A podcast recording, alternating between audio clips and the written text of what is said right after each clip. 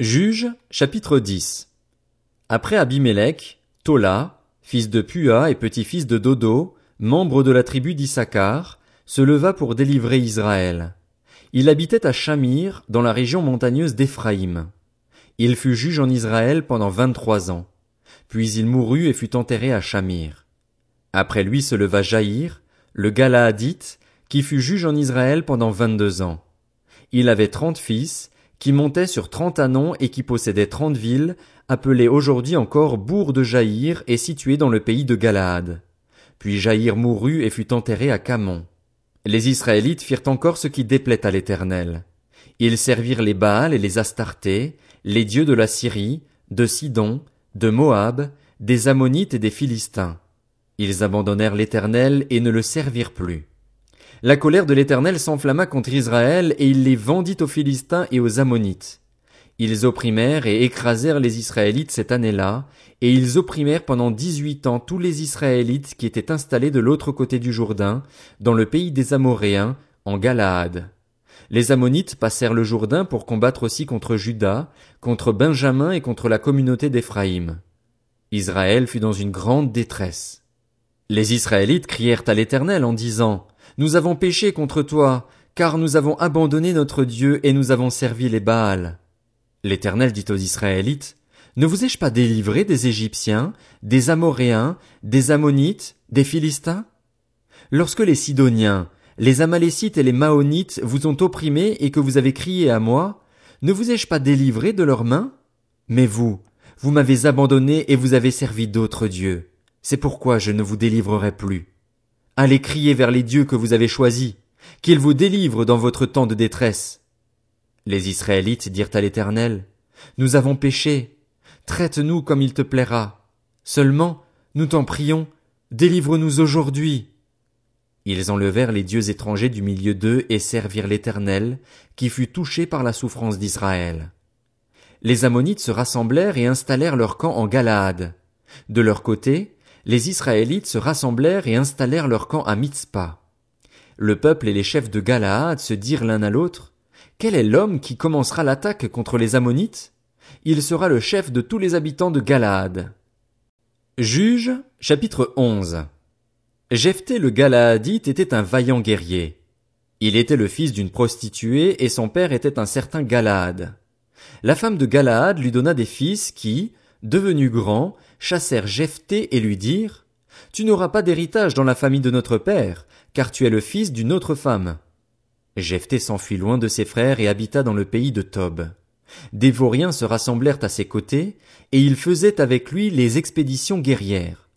Quelque temps après, les Ammonites firent la guerre à Israël.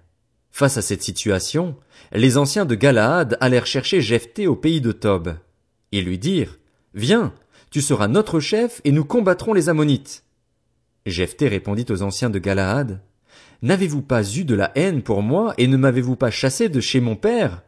Pourquoi venez-vous vers moi, maintenant que vous êtes dans la détresse? Les anciens de Galaad dirent à Jephthé, Nous revenons vers toi maintenant afin que tu marches avec nous, que tu combattes les Ammonites et que tu sois notre chef, celui de tous les habitants de Galaad. Jephthé répondit aux anciens de Galaad, si vous me faites revenir pour combattre les Ammonites et que l'Éternel me les livre, je serai votre chef. Les anciens de Galaad dirent à Jephthé, Que l'Éternel soit témoin entre nous, si nous ne faisons pas ce que tu dis. Jephthé partit alors avec les anciens de Galaad. Le peuple le mit à sa tête et l'établit comme chef, et Jephthé répéta devant l'Éternel, à Mitzpah, toutes les paroles qu'il avait prononcées. Jephthé envoya des messagers au roi des Ammonites pour lui dire, Que me veux-tu? Pour que tu viennes m'attaquer et faire la guerre à mon pays? Le roi des Ammonites répondit au messager de Jephthé, C'est qu'Israël, quand il est parti d'Égypte, s'est emparé de mon pays, depuis l'Arnon jusqu'au Jabok et au Jourdain. Rends-le maintenant de bon gré. Jephthé envoya de nouveau des messagers au roi des Ammonites pour lui dire, Voici ce que dit Jephthé. Israël ne s'est pas emparé du pays de Moab, ni du pays des Ammonites. En effet, lorsqu'Israël est parti d'Égypte, il a marché dans le désert jusqu'à la mer des roseaux et il est arrivé à Cadès. Il a alors envoyé des messagers au roi d'Édom pour lui dire, Laisse-moi passer par ton pays. Mais le roi d'Édom n'a pas voulu. Il en a aussi envoyé au roi de Moab, qui a refusé. Et Israël est resté à Cadès. Puis il a repris sa marche dans le désert, a contourné le pays d'Édom et le pays de Moab, et il est arrivé à l'est du pays de Moab. Ils ont campé de l'autre côté de l'Arnon, sans entrer sur le territoire de Moab, car l'Arnon marque la frontière de Moab. Israël a envoyé des messagers à Sion, le roi des Amoréens, roi de Hesbon, et lui a dit, Laisse-nous passer par ton pays jusqu'à l'endroit où nous allons. Mais Sion n'a pas eu assez confiance en Israël pour le laisser passer sur son territoire. Il a rassemblé tout son peuple, a établi son camp à Jahatz et a combattu Israël. L'Éternel, le Dieu d'Israël, a livré Sion et tout son peuple entre les mains d'Israël, qui les a battus. Israël a alors pris possession de tout le pays des Amoréens installés dans cette région. Ils ont pris possession de tous les territoires des Amoréens, depuis l'Arnon jusqu'au Jabok et depuis le désert jusqu'au Jourdain. Maintenant que l'Éternel, le Dieu d'Israël, a chassé les Amoréens devant son peuple, Israël, est-ce toi qui devrais avoir la possession de leur pays? Ce que ton Dieu Kémosh te donne à posséder, ne le possèdes-tu pas? Et tout ce que l'Éternel, notre Dieu, a mis en notre possession devant nous, nous ne pourrions pas le posséder. Vaux-tu donc mieux que Balak, fils de Tsippor, le roi de Moab? A-t-il cherché querelle à Israël ou lui a-t-il fait la guerre? Voilà trois cents ans qu'Israël habite à Hesbon et dans les villes qui en dépendent, à Arouer et dans les villes qui en dépendent, et dans toutes les villes situées sur les rives de l'Arnon. Pourquoi ne les lui avez-vous pas enlevés à ce moment-là? Je ne t'ai pas offensé et tu as agi mal avec moi en me faisant la guerre. Que l'Éternel, le juge, soit aujourd'hui juge entre les Israélites et les Ammonites. Le roi des Ammonites n'écouta pas les paroles que Jephthé lui fit dire. L'esprit de l'Éternel reposa sur Jephthé. Il traversa Galaad et Manassé, puis il passa à Mitzpé de Galaad. De là, il marcha contre les Ammonites. Jephthé fit un vœu à l'Éternel. Il dit, Si tu livres les Ammonites entre mes mains, toute personne qui, à mon heureux retour de chez les Ammonites, sortira de chez moi pour venir à ma rencontre appartiendra à l'Éternel, et je l'offrirai en holocauste. Jephthé marcha contre les Ammonites et l'Éternel les livra entre ses mains. Il leur infligea une très grande défaite, depuis Arouer jusque vers Minite, espace qui comptait vingt villes, et jusqu'à Abel Kéramim. Les Ammonites furent humiliés devant les Israélites. Jephthé retourna chez lui à Mitzpah. Et voici que sa fille sortit à sa rencontre avec des tambourins et des danses. C'était son seul enfant. Il n'avait pas de fils et pas d'autre fille. Dès qu'il la vit, il déchira ses vêtements et dit, Ah, ma fille, tu me jettes dans l'abattement, tu fais partie de ceux qui me troublent. J'ai fait un vœu à l'Éternel et je ne peux revenir en arrière. Elle lui dit, Mon père, si tu as fait un vœu à l'Éternel, traite-moi conformément à tes paroles, maintenant que l'Éternel t'a vengé de tes ennemis, des Ammonites. Elle dit encore à son père, Accorde-moi seulement ceci, laisse-moi partir pendant deux mois. Je m'en irai, je me rendrai dans les montagnes et j'y pleurerai ma virginité avec mes compagnes. Jephthé répondit, Vas-y, et il la laissa partir pour deux mois. Elle s'en alla avec ses compagnes et pleura sa virginité sur les montagnes.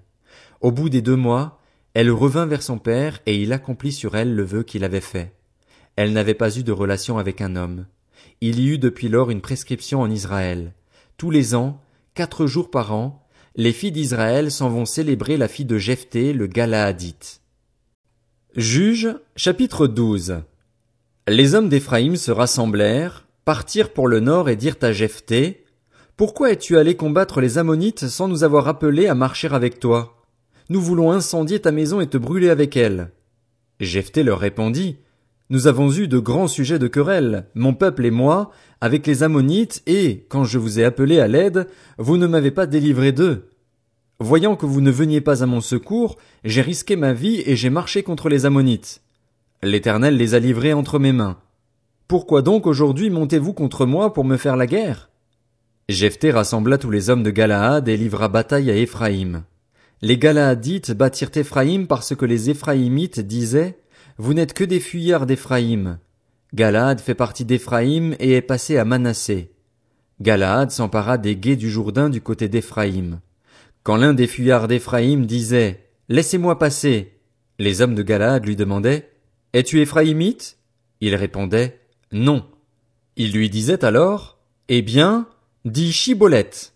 Et il disait Cibolette, car il ne pouvait pas bien prononcer. Sur quoi les hommes de Galaad s'emparaient de lui et l'égorgeaient près des guets du Jourdain.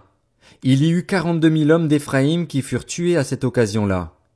Jephthé fut juge en Israël pendant six ans. Puis Jephthé le Galaadite mourut, et il fut enterré dans l'une des villes de Galaad. Après lui, Ibtsan de Bethléem fut juge en Israël. Il eut trente fils, il maria trente filles à l'extérieur de sa tribu, et il fit venir pour ses fils trente filles d'autres tribus. Il fut juge en Israël pendant sept ans.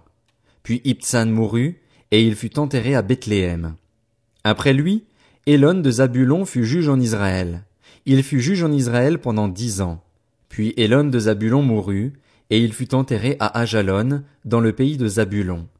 Après lui, Abdon, fils d'Hillel, le Piratonite, fut juge en Israël.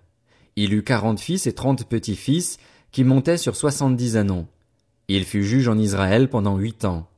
Puis Abdon, fils d'Hillel, le Piratonite, mourut, et il fut enterré à Piraton, dans le pays d'Éphraïm, sur la montagne des Amalécites.